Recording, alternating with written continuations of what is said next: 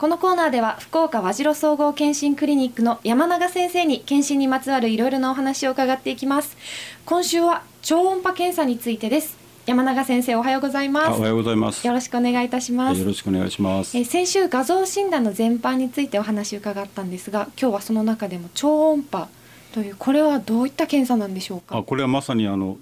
超音波を出す機械を体に当ててですね、はい、体の中の変化を形に表して診断する検査ですよね。でただあの超音波検査はよく皆さんエコーの検査というと結構わかるんですよ。はい、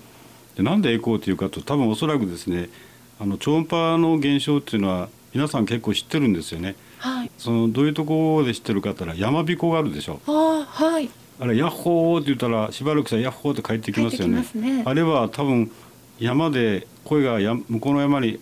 跳ね返ってくるんで、はい、これ山彦現象ですね、えー、これは要するにエコー現象というんですね。それでどうも皆さんエコーエコーって言い出して本当は超音波検査によって体の断面を写して画像化した検査が超音波検査ですよね。じゃあこの超音波検査というものを受けるとどういった病気が見つかるんですか？あのそうですね。えー、っと一般的にですね、僕はやっぱり若い時にあの腹痛の患者さんでですね、はい、例えば胆石発作の人があの若い時なかなか診断つかなかったんですけどこのエコーの機械によってはですね、はい、お腹に当てたら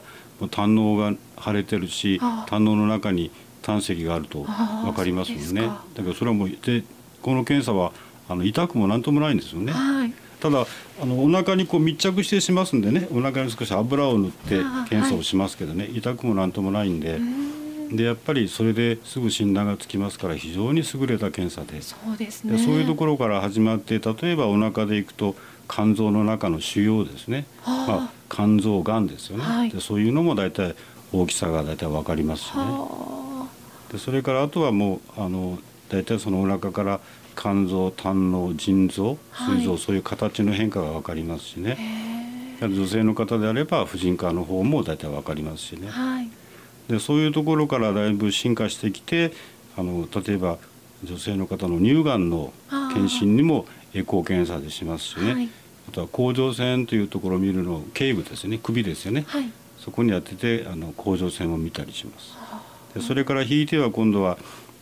血管のね反応を見れるんで心臓に当てて心臓エコーしたりあとは頸部に首に当てて、はい、あの頸動脈を見たりとかですね。そういう今度は足に当てて足の